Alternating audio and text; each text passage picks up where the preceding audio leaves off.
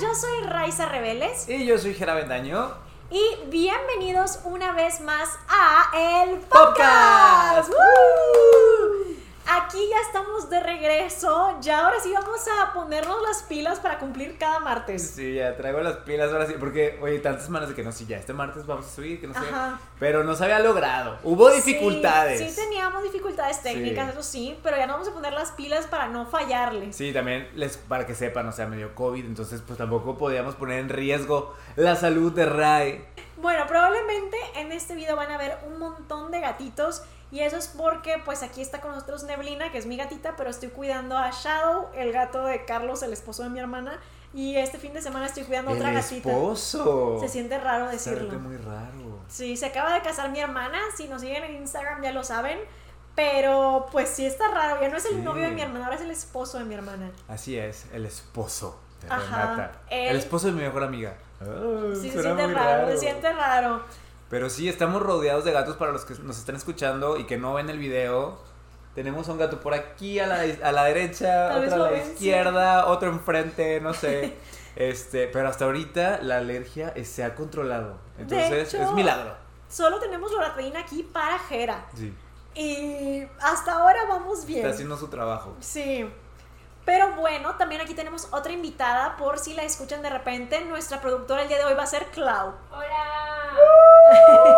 Bienvenida al podcast, Clau. Gracias, qué emoción. Próximamente ya va a estar invitada para que la vean como más participativa. Yes.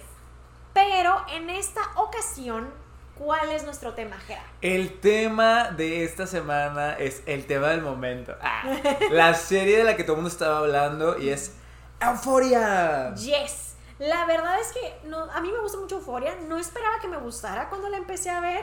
Porque sentía que a lo mejor yo no me voy tanto por series de drama, digamos. Ok, sí. Este, o sea, sí me puede gustar, pero por lo regular sí es solamente como de vida normal al Ajá, 100. sí. Es digo como, ah, no sé si me llame tanto la atención, pero la empecé a ver cuando salió la primera temporada y esperé a que se acabara para poderla ver toda de corridito.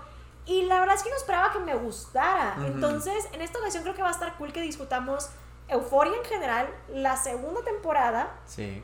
digamos nuestras opiniones, pero también yo quería como hacer una especie de análisis de por qué es que Euforia conecta tanto con la gente. Y creo que es que una de las razones es que te muestra diferentes tipos de adicciones. Creo que todo el mundo eh, en algún momento de su vida ha llegado en un- a un punto donde dices, tengo demasiado estrés Sí. y esto es lo que me desestresa. Sí, todos de alguna manera somos como ah, dependientes de algo, Ajá, ¿sabes? exactamente. Entonces siento que Euforia resuena tanto con la gente porque te muestra muchos tipos de adicciones. Te Ujú. muestra las adicciones de la manera más como, pues como esperada, que es a drogas y así, Sí. pero también adicciones a relaciones tóxicas, porque sí se crea una especie de, de rollo tipo como de adicción, como Sí. de las drogas. Porque sí también tu cerebro produce como de que es que necesita esta persona la fuerza, aunque me haga Sí, daño. también. Entonces siento que eso estaría, va a estar cool, como que veamos de que todas las adicciones que se presentan en euforia y así, va a estar padre. Sí. Pero bueno, para empezar, tú ya viste toda, la primera y la segunda temporada. Vengo fresquecito, literalmente, y vamos a grabar este podcast desde hace, pues, unas horas antes. Ajá. Y le dije a Ray, espérame hoy porque no he acabado Euforia y necesito terminarla. Yo vi la primera temporada cuando salió, y ahora esta segunda temporada vi el primer capítulo cuando salió, Ajá, y ya nunca la volví a ver. ok. Entonces, ahora que dijimos, no, pues hay que hacer un capítulo de- del podcast de Euforia, Ajá. Yo fue que no me tengo que poner las pilas y vengo de terminar de ver la temporada. ¿En cuánto tiempo la terminaste? Eh, pues mira, hoy vi dos capítulos. Ayer vi. ¿Ayer cuántos vi? Yo no sé. Ayer vi cuatro. Ok.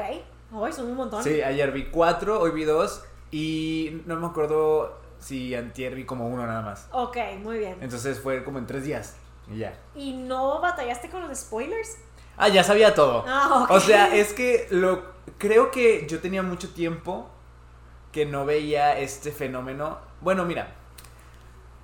Nosotros vemos muchas series. Sí. Y creo yo que la última serie que yo había visto que tenía ese impacto era WandaVision. Cada vez que sale un episodio, Claro. en TikTok estaba de que repleto de Ujú. WandaVision. Pero aquí como esta serie de HBO la única vez que me- a mí me había tocado experimentar o presenciar, ¿no? Como eh, este... HBO maneja sus programas como que se estrenan los domingos, ¿no? Y entonces nada más me había tocado ver como esta magnitud con Game of Thrones. Claro. Que todos los domingos se estrenaba y pues nosotros nos juntábamos para ver los episodios Claro, y toda sí, la total. cosa, ¿no? Y ahora ver así como euforia todos los domingos y los lunes eran euforia. Sí, no, totalmente. Y es muy raro porque es verdad lo que dices de Game of Thrones y son series completamente distintas. De hecho, fíjate que ya, sal- o sea, Euforia de esta década que pues está realmente iniciando Ajá. es el programa más visto de HBO Ok. y en la historia de HBO es el segundo programa más visto. ¿Y cuál es Solamente el- por delante eh, está Game of Thrones. Ah, ok, ya, Sí. claro. Oh, wow. Sí. Y eso que Euphoria tiene menos capítulos, ¿no? Tienen, sí. Sí, porque cada temporada de Game of Thrones era de 10 capítulos. Más o menos. Ajá. Y Euphoria esta Euphoria última es tuvo de ocho. 7. 8. 8, ah, ok, ok. Sí, no, o sea, en menos. Sí. Pero también, eh, por ejemplo, la cantidad, o sea, creo yo que sí hay mucha diferencia entre Game of Thrones, que es el número uno, y Euphoria, que es el número dos. Ah, o sea, sí, sí está. O sea, Las cantidades como quiera, ajá, creo que sí hay mucha diferencia, sobre todo porque se sabe que no me acuerdo el número de cantidades de vistas ilegales de Game of Thrones. Ah. Es una cantidad inmensa, no tienes idea. ¿Qué? Sí, es inmensa. Uy, yo la verdad demasiado. llegué tarde a Game of Thrones. Para cuando la quise empezar a ver, era porque ya iba a llegar la última temporada y yo sabía que todos iban a querer juntarse para verla. Entonces yo dije como, uy, no, nunca vi nada, tengo que ponerme al corriente. Y lo que hice fue verla a través de los DVDs, con, o sea, los oficiales. Fue tardadísimo, o sea, yo sentía que mis días enteros estaban como dedicados a eso. Y como son episodios muy largos, Muy largos. llegaba a un punto donde me dolía mucho la cabeza, porque sentía como, como estudiar Sí. para un examen, porque tenía que estar de que tengo Es que que hacerlo. Game of Thrones es, es buenísima. Ajá. Toda la serie en general, sí, el final. Luego podemos hablar de eso, Sí, luego podemos no, hablar o de eso. legit fue una gran caída. Pero en sí, toda la serie es muy buena.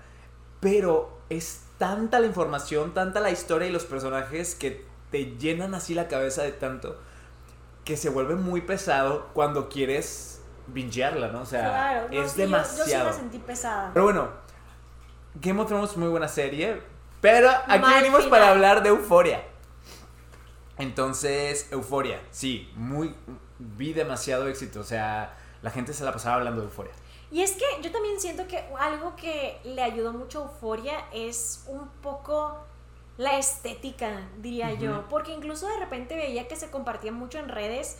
eh, por ejemplo, esta segunda temporada, una imagen de el personaje de Cassie en donde está llorando y tiene flores Claro, atrás flores, y está sí. como muy triste. Está muy hermosa esa imagen. Y siento que por la pura estética la gente lo comparte. O porque ves que la gente dice de que Ay, me voy a maquillar como en euforia Sí. o algo así. Y empieza a causarte curiosidad para poder ver los looks. Entonces siento que gran parte de lo que empujó la serie es la estética. Además de que claro que Zendaya, o sea, siempre atrae gente. Sí, siempre atrae Entonces ya eso ya tenía como el factor de que mucha gente la iba a ver por curiosidad porque pues estaba gente. A mí Zendaya. me sorprende por qué Zendaya jala tanta gente. Yo creo que ha escogido muy bien sus proyectos, porque si te fijas, en realidad, bueno, mínimo que yo sepa, porque no me he enterado como de alguna otra cosa, pero pues yo todo, todo lo que le he visto ha sido éxito. Greatest Showman le fue súper bien. Sí. Y pues Spider-Man, obviamente, muy bien. Spider-Man, la verdad es que busteó las carreras de Tom Holland y de Sí, Zendaya. sí. O sea, a otro nivel. Sí, entonces yo siento que ha sabido escoger muy bien sus proyectos, la verdad. Sí. Y creo que por eso es que muchas veces ya la gente dice, ah, pues es Zendaya, calidad. O sea, por ejemplo, ahorita Dune, pues venía con mucho hype. Sí. Y pues esta Zendaya, a pesar de que salió nada en esa Ocho primera minutos o parte, algo así. Ajá, pues igual es una película que pues le metieron mucho presupuesto, está bien hecha, entonces siento que ya Zendaya para mí es un poquito como sinónimo de que va a estar bueno el proyecto. Sí. ¿Y qué opinaste? ¿Te gustó? ¿No te gustó? ¿Preferiste la primera temporada, la segunda temporada? Es que es- me siento muy así en conflicto. A ver. Porque a mí este tipo de series no me gustan. O sea, se me hacen muy problemáticas por Ya. muchos, muchas cosas. O sea, son adolescentes, todos son menores de edad, pero están hipersexualizados, hiperalcoholizados, hiperdrogados, hiperviolentos.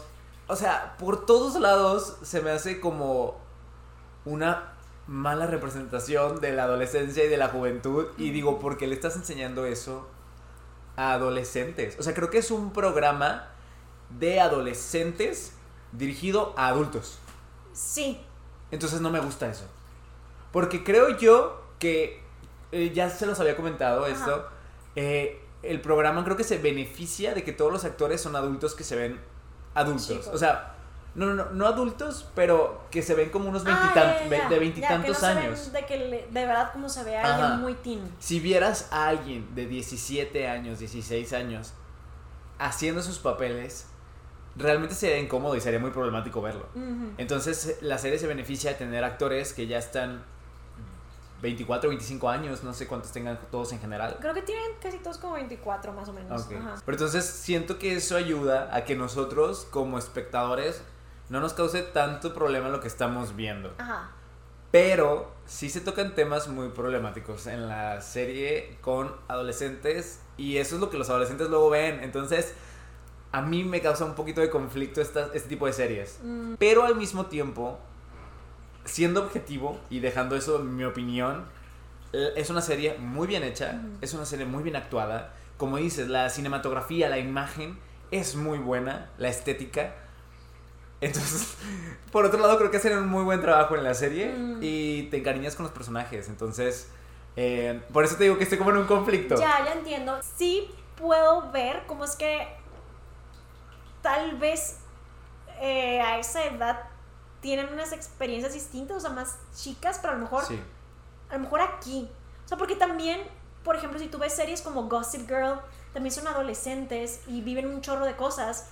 Y digo, a lo mejor reflejan muy bien la sociedad estadounidense, a lo mejor.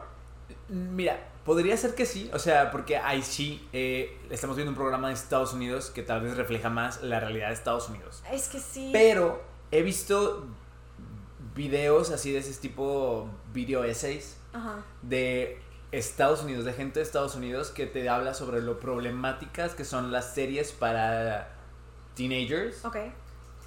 Eh, y de hecho te ponen de ejemplo Gossip Girl, Ajá. te ponen de ejemplo Riverdale, te ponen de ejemplo Pretty Little Liars, Euphoria, eh, Skins Mm. y todo este tipo de series porque sí de alguna manera como que están el mensaje que transmiten llega a ser muy problemático y te digo y, es- y estos videos son de personas de Estados Unidos. Mm, bueno, buen punto. Yo no digo que lo que pasa en la serie no sea real. Ajá. Sí siento que lo exageran. Porque bueno, estás viendo una serie, ¿verdad? Bueno, claro, sí, o sea, al final del día tiene que haber mucho Eh, entretenimiento. claro. Es que también me cuesta trabajo poder decir qué es real y qué no es real, porque yo sé que mi experiencia de adolescente no es la misma que los demás, porque yo era no era de las personas más populares, o sea, yo era como de tipo, ya saben, como otaku y así. Entonces, digo, entusiasta del anime, entusiasta de la del cultura anime, pop exactamente, japonesa. sí. Entonces, o sea, y además siempre fui una niña muy miedosa, o sea, como muy miedosa de qué va a decir mi mamá, me va a regañar o así. sí. Y entonces como que siento que nunca tomé muchos riesgos ni tenía como muchas aventuras. Entonces siento que como que eh, se me hace muy difícil para mí saber que, cuál es la experiencia común de la gente en su adolescencia. Porque yo tenía amigos que eran prácticamente iguales a, a mí. O sea, era como muy como encerrados, ¿saben? Y pues yo era una persona que jamás, o sea, me daba como un poco de miedo al alcohol incluso, y era como, no, es que luego, o sea, en mi mente yo estaba como, es que mi mamá, esto me va a regañar un montón, o sea, salir a fiestas nunca salía, o sea, era como, entonces me cuesta mucho trabajo saber cuál es una experiencia común de adolescente, ¿sabes? sí. Entonces no sé, o sea, por eso me cuesta trabajo, pero entiendo lo que quieres decir y también puedo verlo. Sí. O sea, porque yo recuerdo que, por ejemplo, llega un punto en Gossip Girl en donde yo lo veo y digo, es que siento que tienen 17, pero están viviendo vidas de que de 35 o algo así. Sí. Es de...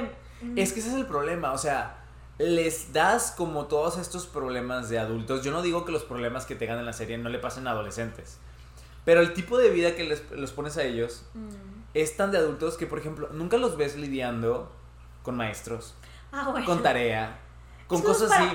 Por ejemplo, es ves... para nerds. No, mira, te voy a contar. ¿Has visto la serie Sex Education? Ah, sí. Creo que esa es una serie que también tiene sus actores que son mayores de edad, pero creo que es una serie que maneja muy bien Mm, es esa etapa en la que estás en la escuela, te estás autodescubriendo tú y tu sexualidad y todo eso de una manera sana. Claro, hay gente que se emborracha, hay gente que está teniendo sexo y que tienen muchos problemas, este, pero te lo manejan de una manera en la que no es tan problemático, ¿sabes? Ya entiendo, o sea, sí puedo entender, sí, o sea, viéndolo así, tienes un buen punto, creo que Sex Education está muy bien construida y se siente muy real. Sí. O sea, y es cierto, o sea, tiene una vida más apegada a lo que yo conozco o yo he visto, y es verdad, o sea, porque pues al final del día no quita que los adolescentes vayan y tengan novios o rompan o tengan como vidas amorosas así extremas, bueno, no Sí. extremas, como aventuros, aventureras, Sí. con más aventuras, digamos, este... Pero tienes razón, la Sex Education está más aterrizado. La verdad es que no sé, creo que a mí sí me gustó. Creo que mm, sí me gustaba mucho la estética, creo que Sí. me gustaban los personajes y no sé, o sea, siento que yo no esperaba nada, o sea, de verdad, yo lo empecé a ver, dije nada más para ver los looks, para ver pues qué es lo que tanto le está gustando a todo el mundo. Y pues la verdad es que sí me gustó, no esperaba que me gustara, pero me gustó. Entonces no sé, o sea, como que yo la disfruté mucho. Creo que la verdad las escenas que se aventaron en esa nueva temporada, de por ejemplo los momentos donde Rue estaba muy mal en cuanto a lo de cuando la enfrentaron con la drogadicción y así, siento que estaban muy bien hechas, o sea, estaban súper bien actuadas, yo estaba de que en tensión, o sea, no sé, sí la verdad la disfruté. Y creo que me gustó, em, por ejemplo, como te digo, que exploraran cosas como por decir el tema de lo de Cassie, Ajá.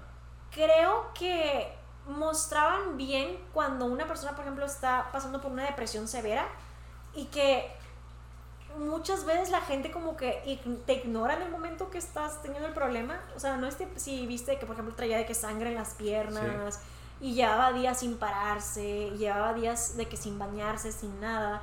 Y nunca se metieron, como que solamente la estaban viendo.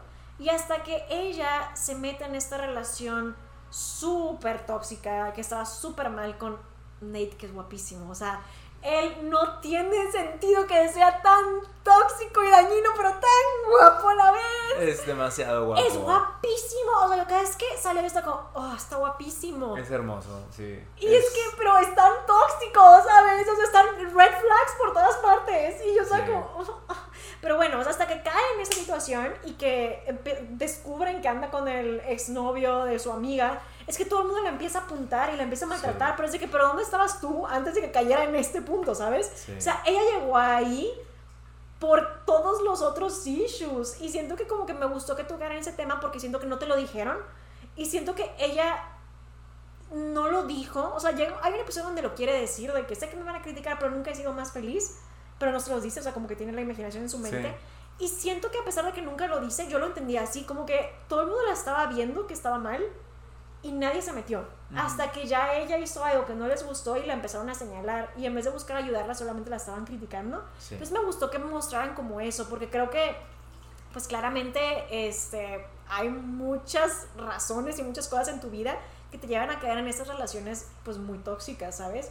Y muchas veces la gente no busca hacer nada. A ver, yo quiero saber tu opinión. A ver, Porque la excusa de Cassie durante toda la temporada es, es que estaban en una break.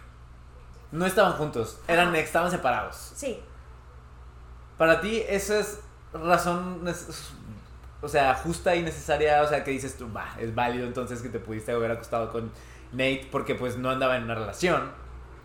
O estaba mal. Ah, o sea, yo, es una, me estás poniendo on the spot. No, es que quiero saber porque yo digo, en teoría, objetivamente, ella tiene toda la razón. O no sea, estaban en una relación. Objetivamente. Pero es el ex de tu mejor amiga. Es que ahí está la cosa. Creo que. ¿Tú qué opinas, Clau? Productora, digamos que están do- hay dos amigas, mejores amigas. Una tiene su novio de toda la vida que lo ama, han pasado por todo, son súper tóxicos, se hacen mucho daño. Pero Sí. ¿sabes qué? O sea, ella lo ama, ¿sabes? Ajá. Terminan. Mientras terminan, tú vas, o sea, la otra amiga va y termina por accidente con ese tipo y a ella le gusta. Y ahora andan. Es que está raro porque se supone que son mejores amigas. Son mejores Ajá, amigas de toda la vida. amigas, ajá. Sí, no, no está cool. No, o sea, tú dirás bien. como O está sea, aparte mal. el tipo es tóxico. Sí, O pero sea, es que la sí. excusa de ella durante toda la temporada es de que es que ya estaban separados. y no se hacen bien, es lo que decía. Pues sí, ya sabe que no. Ya sabe que el tipo no es buen. Sí, ya sabe que no es bueno. O sea, O sea, tú dirías estuvo mal. Yo creo que sí, pero porque son mejores amigas. Como que el tipo. ah, Ajá. es porque son mejores amigas. Y siento que. O sea, cuando terminaron, ella debió estar más con su amiga también. No yendo por el Sí. tipo. Pero pues no sé, no he visto Euphoria. Entonces no puedo opinar. Ya, No sé bien, cómo se bien. dio realmente, pero hasta ahorita creo que sí estuvo mal. Se dio muy random, de hecho. Fue o sea, que en como el muy primer episodio fue muy como, accidental, ay, sí. sí, o sea, fue como de O sea, la nada. nunca había dicho que le gustaba. No, o sea, en una ocasión como que se topan y de repente como que todo empieza a fluir raro y se empiezan a gustar. Y el tipo no le está gustando. No, como que sí le, gus- sí le empezó a gustar. De hecho, llega un momento donde como que la empieza a idealizar y empieza a decir que es que la, la que se llama Maddie, eh, que es la novia de siempre, ella sacaba lo peor de él, pero casi podía sacar lo mejor de él. Como que según él llegó a un punto donde decía que casi lo hacía buena persona y que Maddie lo hacía mala persona. Manipulador. Sí, Sí. es un manipulador. Ay, es que, mira, siento que la verdad, para mí casi daba muchas vibes de Pisces en crisis. Ok. Entonces quiero tener como una especie de como hermandad hacia alguien que siento que es Pisces. No que sea Pisces, pero me da todas las vibes. Pero sí siento que estuvo mal. Creo que tiene sus razones porque claramente casi no estaba bien sí, emocionalmente. no, está bien. Este, Emocionalmente. pero sí, sí estuvo mal y sentí bien feo cuando Maddie le dijo de que yo nunca te hubiera hecho eso. Y yo, no, o sea, sí está feo y a mí me hubiera dolido mucho. Creo que, que sí, o sea, al final del día, aunque terminen, pues es una persona con quien tienes recuerdos y que te dolió mucho y en el caso de Maddie que lo quiere mucho, aunque sea súper psycho y red flag por todos lados. Entonces sí estuvo, sí estuvo mal, la verdad. Sí. De hecho, amé el momento en cómo todos se dan cuenta o se enteran. Porque me encanta que esta casi sale no. y dice así como, "Ay", le dice a Rue, just take one day at a time. That's it". Así, y ella como, ah, sí. Ay, no. ¿Y tú qué hacías Ay, con. Ned Jacobs? Yo dije Y que yo, "Oh", yo también me quedé, no puede ser. Que acabo de ver. Aparte, odié que luego, ay, no le crean, es una drogadicta. Güey, ¿quién te crees tú para decir esas cosas? Es- sí estuvo feo. Siento que, que casi llegó con muy buena disposición. Sí, ella quería así como, "Ah". y fue Pero Rue estaba, estaba, Rue estaba de que el que se la parara encima era que, ¡pum! Sí, te no, mato. no, no. Y ¿sabes qué tema no se tocó? Que ¿Qué siento que yo tuve mucha tensión por eso. El, la, la deuda que tiene con la otra señora que es drug dealer. O sea, ese día que empieza a tener como su meltdown Ajá. y empieza a estar así de que es que es que dónde están obviamente una parte era pues que estaba adicta a las pastillas pero otra parte era la preocupación sabes o sea Sí. porque pues sí se estaba empezando a, a consumir su stash o sea lo que iba a vender sí lo estaba consumiendo eso sí y pues si no se lo quitaban quién sabe si se lo iba a terminar consumiendo todo Sí. pero en ese momento gran parte de su preocupación también era el hecho de que debía ese dinero Claro, por eso se fue corriendo Ajá. por toda la ciudad. Yo dije, wow, ¿de dónde sacó tanta energía? No, claro, o sea, le dio mucho miedo y yo estaba con el estrés, o sea, que, ay, no, y como no le creían, porque ella decía, es que no son mías, que yo, ay, es que no te van a creer, pero es Porque que, por eso no estaba ¡ah! explicando qué, qué pasó. O sea, no estaba explicando, oye, tengo que pagarle tanta cantidad a esta persona o si no, me muero. Yo siento que en ese momento estaba muy confundida, o sea, creo que, porque como también había consumido mucho, siento que no estaba al Sí, 100, no, no estaba entonces estaba batallando mucho. Y yo estaba así, de que estresada. Yo dije, no puede ser, es que van a llegar. Y como le dijo de que te voy a vender a personas muy malas, algo así, Sí. le dijo yo de que, "Ah, no, no. Y yo estaba esperando que en algún punto como que hablaran de eso, porque pues en realidad nunca vimos que le terminara O sea, de ya pagar. después de que se escapa y todo eso. Pues sí, porque para el final ya ella está como, pues ya está limpia otra vez. Fíjate y que todo. vi una teoría Ajá. en Twitter. Ahora, es una teoría, ¿verdad, amigos? Ajá. No sabemos qué vaya a pasar en la siguiente temporada. Pero era una teoría de cómo Rue está muerta. ¿Qué? Sí. A ver, cuéntame esa teoría. Eh, mira, dice este que todo comienza cuando Rue va a visitar a Lori, ¿no? Para explicarle su plan sobre vender las drogas y no Pero sé qué. espera, ¿quién es la cuenta para darle crédito? La cuenta es X. XPLCB. Ok, no tiene nombre, esa es la cuenta, esa es la. Ajá. Sí, de hecho tiene, o sea, pues sí le fue bien al, al tweet. Mm. Pues mucha gente estaba de que. "Ah". Y dice: todo comienza cuando Rue va a visitar a Lori. Le explica su plan sobre vender las drogas, no sé qué. Y entonces Lori sabe o se da cuenta que Rue pues es, está mentalmente inestable. y que no iba a poder llevar a cabo el plan. Por eso eh, le ofrece una cantidad exageradamente grande, porque sabe que no le iba a pagar y pues ella iba a terminar vendiéndola, ¿no? Oh. Pero Rue, pues no es tan mensa, entonces dice, espérate, no, primero un poquito menos. Ya es que le dice que le baje como la cantidad y le dio como unos 10 mil dólares. Ah, sí, más así. o menos. Y bueno, Glory le advierte que si no le paga, la secuestrará y la venderá a gente muy enferma, Ah. diciendo que siempre encuentro la forma de recuperar mi dinero. Qué Mm, miedo. No, o sea, y además lo decía con tanta serenidad que para mí era de ¡ay! Oye, esos cuartos que tenían como candado en la casa de ella, ¿qué tenían? No sé, o sea, creo ¿Serán que personas? O sea, un cuarto tenía las drogas, eso sí sé. Mm. Pero no sé todos los cuartos y no sé por qué tanta gente vivía ahí. Ok. Bueno, aquí dice entonces ya que después de que ella llega y está toda drogada y le trata de pagar con las joyas, se la lleva a la bañera porque porque seguro le ojete. ¡Ay!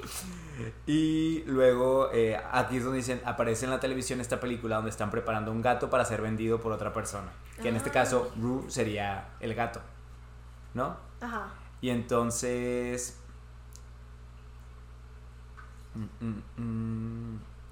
Rue le dice a Lori que se quiere morir y quiere, quiere tomarse lo que sea. Y entonces, eh, pues ya tenía lista la morfina, ¿no? Ajá. Y total. Rue despierta después de que le ponen la morfina y se escapa. Pero aquí es donde dicen que ya, esto ya no pasó. Ah, ok. Esa es la teoría. Que eso ya es como alucinación de ella. Sí, esto ya es. Es que hasta te- hay gente que especula que es como. Un sueño. como ya lo que Rue muerta hubiera deseado que pasara. Ah, y por ejemplo, bien. también cuando ella ya está en la obra, viendo todo, es como ella ya como de fantasma, por así decirlo. Ah, ok. Y por eso como que se despide de esta Jules Ah, y sí, se es cierto. y, y todo eso y así y al final camina como en la calle así nada más sola. Ok, tienes razón. Entonces, así más, más o menos la teoría. Eh, porque, bueno, pues.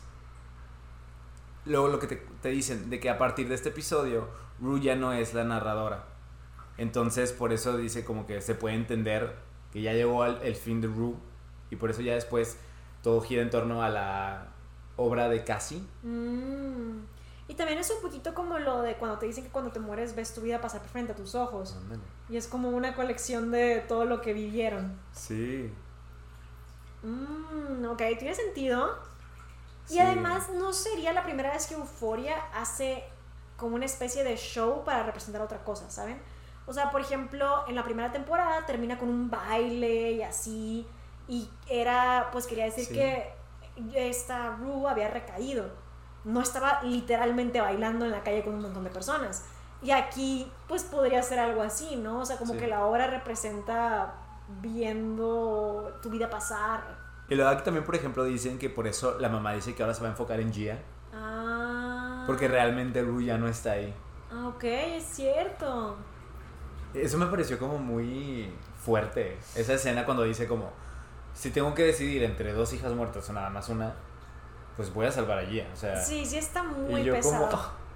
Yo sí sentiría muy feo, pero al mismo tiempo creo que entiendo lo que quiere decir, porque la otra hija, pues ya la mamá dio todo lo que podía dar, ¿sabes? Y ella no quería. Y siento que en todo el primer paso es como querer, porque no, no pueden, o sea, tendrían que someterla físicamente casi. Sí. Entonces, pues sí entiendo que está Sí, pesadísimo. yo viendo eso, la verdad, yo era que, amárrenla ya, por favor, y ténganla así como por un año y ya. No, hombre, y es que además iba, estaba filosa, para todo el mundo tenía y le decía cosas bien feas.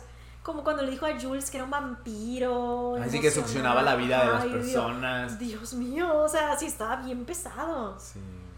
No, o sea, no me imagino cómo sea de sentir que alguien que tú quieras tanto te diga ese tipo de cosas tan feas. Pero yo creo que, o sea, ha de doler demasiado, porque tienes que estar preparado men- mentalmente para saber que lo que está diciendo es porque está en este estado de drogas, ¿no? Y que está enojado, no sé, y te dice estas cosas, pero es alguien drogado, o sea, no puedes tomar la palabra de alguien drogado como, como, es- como esta persona, pero no significa que no te duela. Es que esa es la cosa, o sea, siento que como quiera, siento que lo que les decía era tan feo, Sí. que era de, ay, porque usaba cosas que ya sabía que eran inseguridades de ellos, como por ejemplo de su sponsor. Sí. No. Ella ya sabía que le dolía. bañó, se la bañó. Y lo usó. Entonces Sí. es de, ay, o sea, sí está pesado. Pero también supongo que por eso él la perdona. Porque él sabe lo que es estar drogado. O sea, y sabe sí. las cosas que llegas a decir por desesperación, por, por tu adicción, ¿no? Igual la mamá, siento que también ya en un punto llega así como. Por eso al final está como, ah, ya, si te quieres drogar, drogate. O sea, ya. Es que sí es muy pesado y creo que no, e- ese, en este tipo de cosas cuando alguien tiene una adicción, no es nada más la persona que tiene la adicción, se lleva a todos los que tiene cerca y sí está muy pesado, entonces sí puedo ver cómo la mamá al final del día diría de que es que siento que pues mínimo que una de las dos esté Claro, me bien. voy a asegurar de que al menos una esté bien. Es que sí está bien feo, no me imagino cómo es, o sea, pasar por algo así. Yo, la verdad, ¿Has pasado Yo, por algo así? no, no, no, yo no he pasado por nada así y tal vez se note por mi comentario que voy a decir, pero si yo fuera la mamá, haría lo exactamente. Yo le dije a mi hermana, porque vi Euforia con mi hermana, Ajá. le digo, si yo fuera la mamá del y ya estuve tratando de ayudarla por tanto tiempo y nada más no se, no se quiere dejar ayudar, yo le diría, ¿sabes qué? Ya, hasta que llegamos, haz lo que quieras. La dejarías ir. Sí, la dejaría ir. Y luego la mamá lo hace en el último episodio. Dice, Mm. ya vas a cumplir 18 años, vas a ser adulta. De aquí en adelante, tú decides qué hacer. O sea, si quieres robar y te quieres matar, hazlo. Y yo, sí señora, sí señora, hágalo. Pero también entiendo que, pues, es su hija, ¿verdad? Sí. Y tampoco la va a dejar desamparada si es que le pasa algún problema, está difícil porque siento que yo en mi caso sí va a llegar a un punto donde dices, ya. Pero luego creo que después va a entrar la culpa de Sí. que pude haber hecho más, hice lo correcto.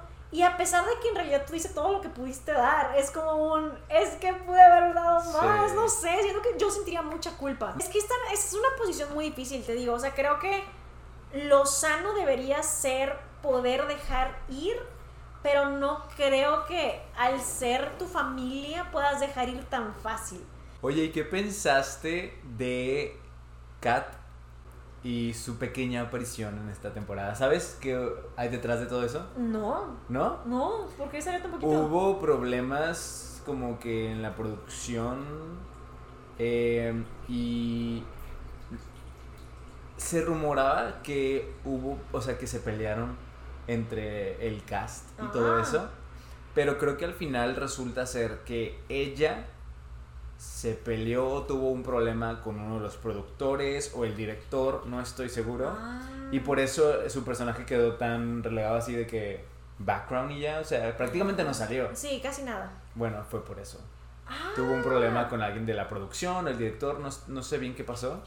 Y pues realmente ni le dieron historia en la, en la temporada. Wow, no, yo no sabía eso. No. Creo que había escuchado que varios se habían quejado de que las jornadas de Mm, grabación de- estaban muy pesadas. Sí, es cierto, eso sí lo escuché. Y que, por ejemplo, muchos se quejaron del primer episodio que era una fiesta y que decían de que es que nos tardamos días, horas, casi casi de sol a sol estar grabando las escenas. Y pensé que a lo mejor podría tener algo que ver con eso, pero no sabía que se había peleado con alguien y por eso le cortaron Sí, el personaje. Tienes, tienes razón, sí, sí es cierto que había escuchado eso, de que se quejaron de que fue mucho, muchas horas. Sí, no, o sea, la verdad yo sí me pregunté y le llegué a comentar a, a Reni de que siento que ella casi no salió. Y en la primera temporada pues tenía como su arco complicado y así. Y aquí tuvo, no sé, tres escenas o algo así. Sí. tuvo sus problemas con lo del novio, terminó con el novio pero muy tranqui todo, pero casi no salió nada. Fíjate que a mí algo que me gustó y que realmente ya no salió en la temporada, pero una de sus escenas en las que ella está en su cuarto y se imagina cosas Mm, y empieza a ver a mil mujeres, ¿no? Y unas así con un super mega cuerpo y empieza a tener como, es que te tienes que amar, es que tienes que ser feminista, pero es que esto, pero es que lo otro, pero es... Y dije, me gustó mucho todo eso porque es algo tan pero tan actual este mensaje de, ámate, o de sé una mujer empoderada, sé feminista. eh, hay tantos temas que como que te forzan y que te dicen, es que tú tienes que hacer esto, esto, esto, esto, esto. Ok. Que a veces la gente ya no puede. Sí, o sea, sí creo que lo de el mensaje de ámate y así lo dicen muy sencillo. Y creo que cuando no cumples con los estándares de belleza tradicionales, la verdad es que a pesar de que estés trabajando constantemente en tu autoestima, pues siempre un comentario de alguien, porque siempre va a aparecer, o sea, siempre va a haber alguien que te diga, ay, es que estás súper chaparra, o en, en mi caso, de que por ejemplo, no sé, estás enana o tienes esto feo o tu cara no me gusta o cualquier cosa, sí duele, ¿sabes? O sea, porque es de que, ugh, y es algo que lo que dices como, ok, aquí voy otra vez y luego otra vez va a haber alguien que te diga y es de, ah. Entonces, sí entiendo, sí, sí entendí que es como, bueno, claro, es muy fácil decir que Sí. quiérete y que de un día para otro es como, ya, me quiero, tengo razón, Sí, tienes razón, no. pues no, no, no funciona así. Sí tuvo, es, tuvo una muy buena escena, una de sus tres escenas. Una de sus tres escenas de toda la temporada. Aparte, hablando de Kat, vi que mucha gente estaba criticando eh, y estaba diciendo pues que está mal ella ok. por haber terminado esta relación, ¿no? Y que ella no vale la pena, y que está tonta por haberlo dejado ir a este tipo. Pero yo creo que hizo lo mejor. O sea, hizo lo mejor para ella. Yo creo que la forma en la que lo hizo estuvo mal.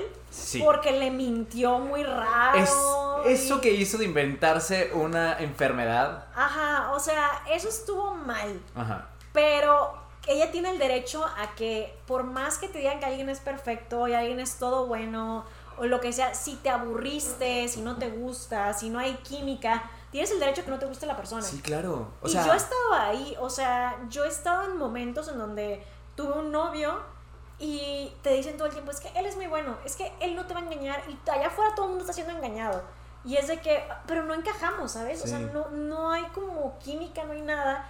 Y me ha llegado a pasar de que incluso tías me, hasta la fecha me llegan a decir de que ningún novio como ese. Y yo de que, pero han pasado mil años, ¿sabes? O sea, ni, ni entiendo por qué todavía se acuerdan Ajá. y quieren hablar de eso. Sí. Y es como no tienes por qué, aunque la persona parezca muy buena, a la fuerza obligarte a sentir algo que no sientes. Sí, yo opino lo mismo. O sea, porque ella puso pros y contras.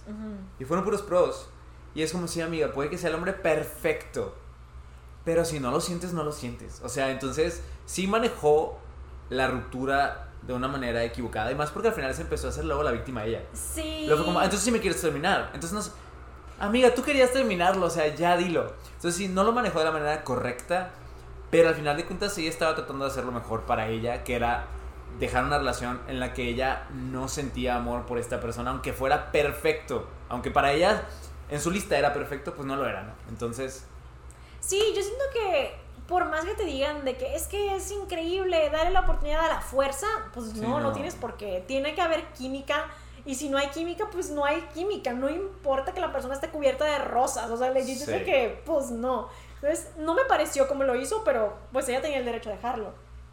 Luego, por ejemplo, eh, otra escena que me gustó mucho fue la de casi el final, que es lo que yo te decía, que como que en Euforia te muestran adicciones a diferentes cosas. Eh, porque, por ejemplo, te muestra la adicción a las parejas, aunque sean tóxicas, cómo eso se vuelve adictivo. ujú. Este que es lo que te comentaba al principio, que siento que es un poco lo que tiene Nate con Maddie, que como que se vuelve una obsesión rara. sí. Y creo que muchas veces eso es porque, igual que por ejemplo en lo del lado de Zendaya, que no puedes lidiar con algunas cosas de tu vida o hay cosas muy dolorosas, y eso se vuelve como una especie de curita, una especie de como un ungüento que hace que duela menos, o al mismo tiempo te ayuda a mantenerte enfocado en que tienes este problema y se ve como este es mi problema más inmediato, entonces hace que los demás se borren un poquito. Sí. Entonces, siento que eso le pasa, le puede pasar un poco a alguien con, por ejemplo, lo de Zendaya con el caso de las drogas, es como, es que este es mi problema y no notas todo lo demás. Igual una relación tóxica, como que sientes de que si te enfocas en arreglar eso, que es el problema inmediato, tus otros problemas ya no se sienten tan grandes o los empiezas a ignorar, a pesar de que pues sí te causen más ahí, ajá, problemas. sí. Entonces siento que como que hay diferentes tipos de adicciones y pues siento que, por ejemplo, en este caso igual casi terminó cayendo en una relación también muy tóxica y mala para ella con Nate, por lo mismo que había otros issues, pero esto lo hacía mantenerse enfocada, ¿sabes? Sí. Como que hay algo que me mantiene como bien. Y una escena muy poderosa para mí es en el final, cuando casi le dice a Maddie de que es que luego Nate terminó conmigo, sí. y Maddie le dice, eso está empezando. Porque ella ya sabe, o sea, ya sabe Sí. que ese tipo va a volver, que es un maldito, que Es un te- manipulador, termina y o sea. vuelve y todo, y que no tiene por qué estar tan guapos y está todo reflagioso, Sí. pero bueno, y se me hizo muy poderoso, o sea, que le diga como, o sea, va a volver. Y está feo porque Maddie pues lo quiere. Sí. La escena de la pistola en la cabeza del tipo, no, o sea, eso estuvo fuertísimo. Estuvo horrible. O sea, no, no, no, no, no, no. ¿Qué onda con Nate? Es que está muy mal. O sea, siento que él también sufrió mucho abuso. pero Sí, no justifica, claramente. no, no, o sea- y pobre Maddie, o sea, no, No, legit, no, no. eso sí te deja mal. Es de que no. Y es que Nate está también no, o sea, sí, no, no hay forma. O sea, sí, obviamente tiene las, o sea, hubieron cosas que lo llevaron a este punto, pero es que es muy malo, o sea, lastima a la gente. lastima a la gente. Y de hecho, yo percibí esa última escena, o sea, de la, de la pistola, como él despidiéndose de ella, ¿no? Al final, cuando se va, Ajá. como que sabe que después de eso, a pesar de que Maddie lo ame, Ya fue. Maddie ya no va a volver No. con él. Más vale, espero. Espero que no. Y creo, al menos así lo sentí yo. Como él sabe que después de eso no, entonces ya así se despide de ella y se va. Y ella nada más queda ahí llorando. Y. Ay, no sé, a mí me pareció muy fuerte todo eso. O sea. No. No tengo palabras No, para decir lo que sentí. muy pesado. Creo que él, lo único que no me, a ver, no, hay muchas cosas que no me gustan de él, pero no, algo que es muy claro que no me gusta es que siento que de cierta manera él mismo está engañando en su mente para que no le caiga el 20 de lo que hace. Porque, por ejemplo, cuando su mamá lo está confrontando y le dice de que tú la lastimaste, nunca vi un momento, un indicio de que él dijera como, ay, sí, pero le voy a mentir. A pesar de que la mamá estaba como, ya, dímelo. Sí. era como, no, no lo hice, no lo hice. Siento como que él mismo está engañando. Sí. Y es lo más peligroso, ¿sabes? Porque como que en su mente él no está dejando que le caiga el 20 de lo que hace. Sí, tienes, la, tienes razón. Hubo varios momentos así de, en la plática de su mamá, donde la mamá le está hablando completamente en este como, ay, o sea, no hay problema. fuiste, le dímelo, está diciendo ajá. así como, ya, mira, tantas cosas que han pasado, tu papá ve qué onda, se fue, Ajá, sí. ya. O sea, están hablando, ahora sí que como uno diría aquí en México, están hablando al chile. Ajá. Amigo, ya, estás con tu mamá, tu mamá no te va a delatar. Sí, no. Y aún así, nunca No, hubo no- un no indicio como de que, "Ah, no. O sea, Ajá. entonces yo digo, siento que él mismo está creando algo en su mente como que no está viendo lo que está haciendo. De hecho, por ejemplo, cuando le entrega el disco a Jules, Ajá. Y Jules le dice, ¿es el único? Y él sí, es, es que yo sepa es lo único. Yo por donde estaba, ay, No, no le creo, amigo. O sea, pero luego dije, no sé si sí se lo dijo en serio bien. Pero luego me quedaría, pero ¿por qué con Jules sí sería bueno? No sé, es que a, a mí esos momentos donde él como ponía cara de... Porque luego le dice todo bueno. lo que te dije, le dice todo lo que te dije era verdad. No sé. Y yo no sé si creerle o no. Yo no entiendo muy bien la relación del personaje con Jules. O sea, no sé si él sí se enamoró de Jules. Sí, tampoco entiendo eso. No sé, eso me confunde, pero me molesta mucho que pasa, o sea, va de quebrar tanto a Maddie a, claro, perdón por lo que hice. O sea, como que esos momentos me daban como hasta asco, Sí. ¿sabes? A pesar de que está muy guapo. Y no, Pero como, o sea, me das asco, pero puedes venirte es aquí que, conmigo. o sea, es de, pero ¿cómo? O sea, pasamos una escena horrible a, claro, toma, así, hablando suavecito y todo. Yo, yo, ya, yo ya estaba cayendo en sus redes mientras veías eso. ¿Tú? Sí. Sí, dijiste como, sí te creo. Sí, sí te creo, está bien. Gracias por darme el disco. ¿Quieres pasar a mi casa? ¿Quieres ir a mi cuarto? Gracias. Yo Pásala no, aquí a la sé, cama. yo no sé por qué ese actor siempre le dan papeles así. O sea, en The Kissing Booth, la primera, también era como peleonero y golpeaba y Sí, así. era un poco problemático. Y acá también se lo dieron. Sí. Tendrá la cara como de. Tiene malo la cara, es que tiene la cara como del clásico Fuckboy. fuckboy, sí. Mm. Que a todos les va a gustar, pero es. ¿Cómo será en vida real? Tengo que ver más entrevistas de él. No, no tengo ni idea de cuál es su personalidad Yo de él. tampoco sé. Pues me acuerdo que andaba con la chica del Kissing Booth. Ajá, sí. Pero pues ya acabaron, ¿verdad? Sí, hace mucho, según yo. ¿Quién sabe cómo será? Pero siento que le dan muchos papeles así, Sí. como el fuckboy malo y así. Pero Es muy sí. guapo. Ah. Entonces, la verdad que a mí sí me gustó Euforia. Sí. No esperaba que me gustara, pero me gustó. Oye, ¿y qué opinas de.? Porque a mí fue, fue. ¿Será que soy gay? Y por eso disfruté mucho ver eso. Pero todas las escenas del papá de Nate, Ajá. de joven. Ah. Y ver su historia y cómo empieza a tener como estos pensamientos con su amigo, pero no hacía nada, ¿no? Luego tiene novias y toda la cosa. Y me pareció tan, pero tan triste que la, después de esa noche en la que están juntos y como que por primera vez ellos están aceptando que está pasando algo entre ellos, están dando la idea que podría ser que sea gay, ¿sabes? O bisexual o lo que sea, pansexual, yo qué sé. Pero él empieza como, "Mm, O sea, me, me gustó ver como ese proceso donde, como él volteaba a su amigo, pero no hacía nada. Y después, esa noche, los dos deciden o sea, hacer algo, Ajá. se besan y todo, bailan. Y luego a la mañana del día siguiente, ah, eso es, su novia está embarazada. Ay, no, Y es muy sad. Sentí muy triste como se estaba descubriendo apenas y como que tuvo que pausar todo porque va a tener un hijo y pues se tuvo supongo que casar y toda la cosa. Se me hizo muy triste, claro que no justifica nada de por qué el señor se volvió como es. Ay, no, sí. De Eso hecho, sí. también se me hizo muy triste cómo lo vemos, porque creo que siempre lo habíamos visto como una persona muy seria y parece que todo el tiempo está como enojado, no sé. Pero esta temporada lo vemos como un poquito más ver sus emociones Claro. y ya después que se vaya a su casa y Nate va a visitarlo, la- pues vemos al papá como muy feliz, ¿no? Sí, O sea, rodeado libre. ahí de gente pues, de la comunidad, no creo que había alguien trans, no sé, había un gay, había una mujer, había un hombre, no sé, o sea, Ajá. este. Y me dio mucha tristeza porque de alguna manera dije, ay, por fin este señor está viviendo su vida, ahora sí. Y luego llegó Nate y dice, como es injusto que tú seas feliz cuando yo estoy así. Que sí, sí es injusto, porque al final de cuentas el señor fue el que terminó por... eh, ¿cómo se Quebrar a su Quebrar, ajá, a su hijo. Este, ento- o- sí, entonces sí es injusto, pero se me dio como tristeza de que por fin estaba disfrutando su, su vida. Ay, es que ahí también está pesado porque siento que yo entiendo un poco por ese lado a Nate, en solo eso. En todo lo demás no lo entiendo, pero sí puedo ver que obviamente le va a dar coraje, que es como, a ver, tú me golpeaste horrible, me quebraste, me trataste mal, yo todo el tiempo estaba con la tensión, o sea, que él pues básicamente le afectó horrible su vida y que en un día dice, ah, adiós, y se va y no tiene ninguna especie de consecuencia ni nada, y es como, claro. yo estoy aquí con todo lo que me dejaste y tú estás yéndote allá y estás de que, de que ay, sí, como si nada, sí, Sí. puedo entender. Solo, es lo único que yo dije, como es que ahí sí entiendo que le dé coraje. Y al final del día, pues el papá sí estuvo con Jules, que es ilegal. Entonces, pues entiendo. Y es que el papá sí se pasaba, golpeaba bien feo a su hijo, Sí. o sea, siempre lo sometía feo. Entonces, pues ahí sí lo entendí.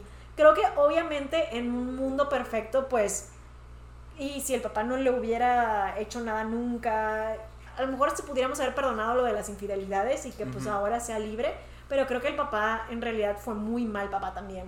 De hecho, eh, el actor dijo que para la tercera temporada eh, su personaje va a tener un arco de redención. Ah, ¿en serio? Órale. La cosa aquí es que la temporada va a salir hasta 2024. Uy, ¿por qué tanto tiempo? Porque Zendaya tiene muchos proyectos y no Ah. puede grabar Euphoria. Porque tiene, que- creo que tiene como tres películas o algo así que Sí, grabar. ella está muy ocupada, la verdad. Sí, entonces no puede grabar Euphoria y pues por todo el scheduling y así, se van a tener que esperar hasta 2024. Uy, no, falta demasiado. ¿Y tú crees que eso le afecte? ¿Crees que como que... Pues es que también esta segunda temporada se tardó demasiado en salir. Bueno, sí. también creo que fue fueron como otros dos años, ¿no? Pero creo que fue por la pandemia. Sí.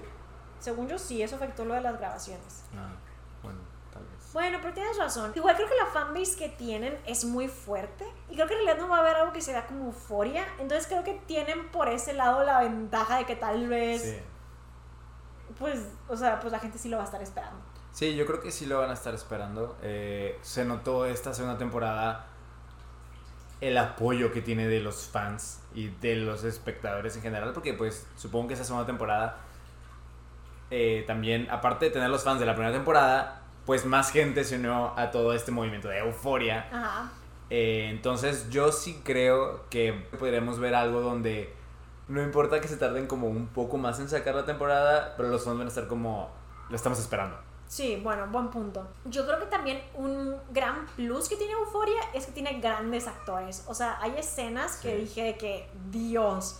Entonces yo, la verdad, personalmente, sí la voy a estar esperando. Yo no, pero la voy a ver cuando salga. Ok, o sea, no la estoy esperando, pero pues si sale la voy a ver.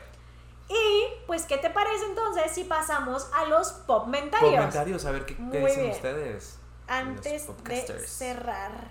Juan-99GLZ dice, bastante cruda, pero una excelente serie. Grace-RS11 dice, amo los maquillajes, los personajes están muy bien construidos. Sí. ¿Quieres leernos tú? Mira, hay gente que se opina similar a mí. O sea, por ejemplo, soy Mari Cortés, dice, me da ansiedad a veces, pero está ok. Hay otro que dice, Santi Salvatore, dañina. Ojos cafés, ojos bien bajo cafés, dice, a veces es demasiado. Entonces sí hay gente que opina como, es too much. O sea... Pero yo veo a la mayoría diciendo que les gusta. Ay, ay, ay. A mí me gusta mucho. Aquí estamos divididos. Me estresa, no terminé de ver el primer capítulo. Pero dice está súper interesante. Bueno, está muy dividido esto. Estamos a la mitad. O sea, a Jera no le encanta, a mí sí. Creo que en la serie se romantizan bastantes cosas que no están bien. Diane-RLB, tienes razón. Yo creo que está muy buena. Los personajes sí están muy bien construidos. Te voy a decir otra cosa porque aquí están Ajá. diciendo, me gusta que muestren la realidad de lo que es el body positive. Porque sí, es lo que hablábamos con Kat, ¿no? De que, ah, mate, que tu cuerpo es difícil.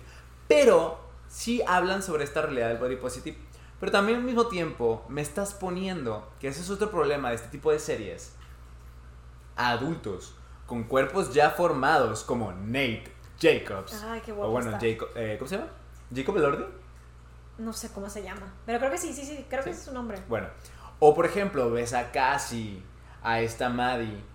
Oye, todos los adolescentes que vean esto van a decir como, es que ¿por qué no me veo como ellas? ¿Por qué no me veo como él? Y es como, amiga, ni siquiera puedes comparar tu cuerpo porque tú eres un adolescente. Tu cuerpo no está 100% formado, ellos ya son adultos, Mm, ¿sabes? bueno, Y siempre las pasan maquilladas perfectamente, hermosas, Nate Jacobs. eh, está muy guapo. Bueno, nada, mira, creo que él es el único hombre que está como muy fuera de la liga en cuanto a hombres de la temporada. sí. O sea, porque los demás Están normales. son realistas. Ajá. Pero en cuanto a mujeres, bueno, tienes a Rue, pero Rue es un extremo que se ve muy mal. O sea, es que sí, sí, sí. Bueno, sí, Rula tienen siempre como desarreglada. Sí. Mm, Pero Kat, hasta, o sea, por ejemplo, Kat también siempre se ve muy linda. Ah, Siempre sí. está súper bien Kat maquillada, está- está hermosa. sí, la Kat, o sea, es, muy es hermosa.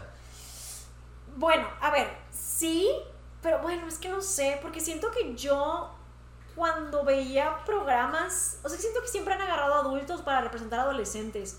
Y creo que yo nada más mm, decía como, claramente esa persona no tiene mi edad, pero como que nunca decía de que me tengo que ver así. Sí. A mí no me pasó eso. No te pasó.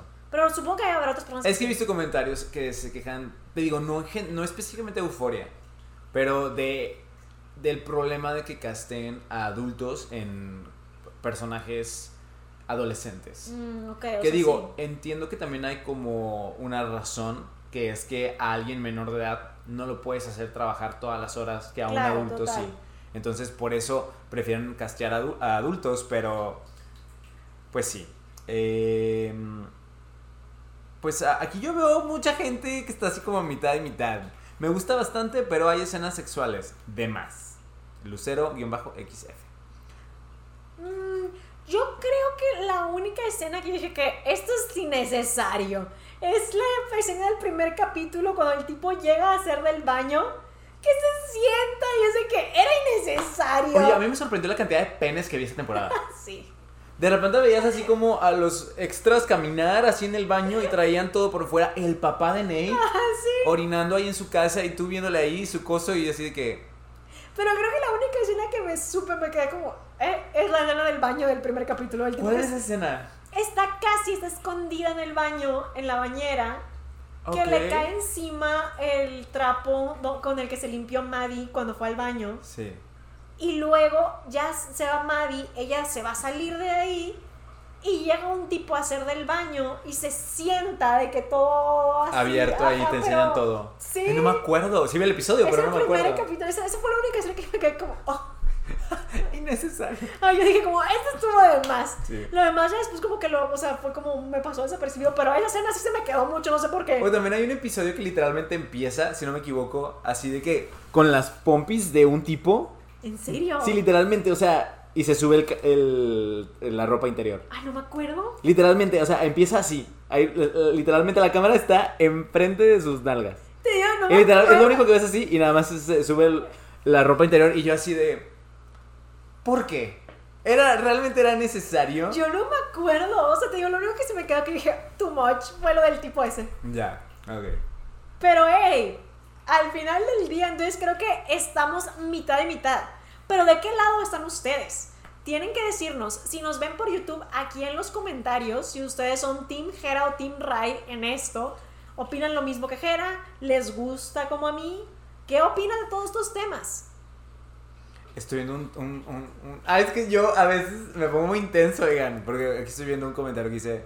Es de WLTDB.kuromi. Dice, Ajá. es una serie muy representativa de la vida adolescente. No es cierto. Eso no es cierto. O sea, sí los adolescentes toman, algunos se drogan y algunos tienen relaciones abusivas, pero no al nivel de euforia. O sea, para mí ese es el problema de euforia. No representa realísticamente esas situaciones. Euforia es como lo llevan todo a un extremo intenso. Ok, ok, o sea, puedo verlo, pero es que... Es que me enoja. No sé por qué este tipo de series. Digo, es buena serie. La Ajá. vi y dije, es muy buena serie. Pero no me gustan. O sea, no me gustan. No sé por qué me pasa eso. Perdónenme, chicos, perdónenme.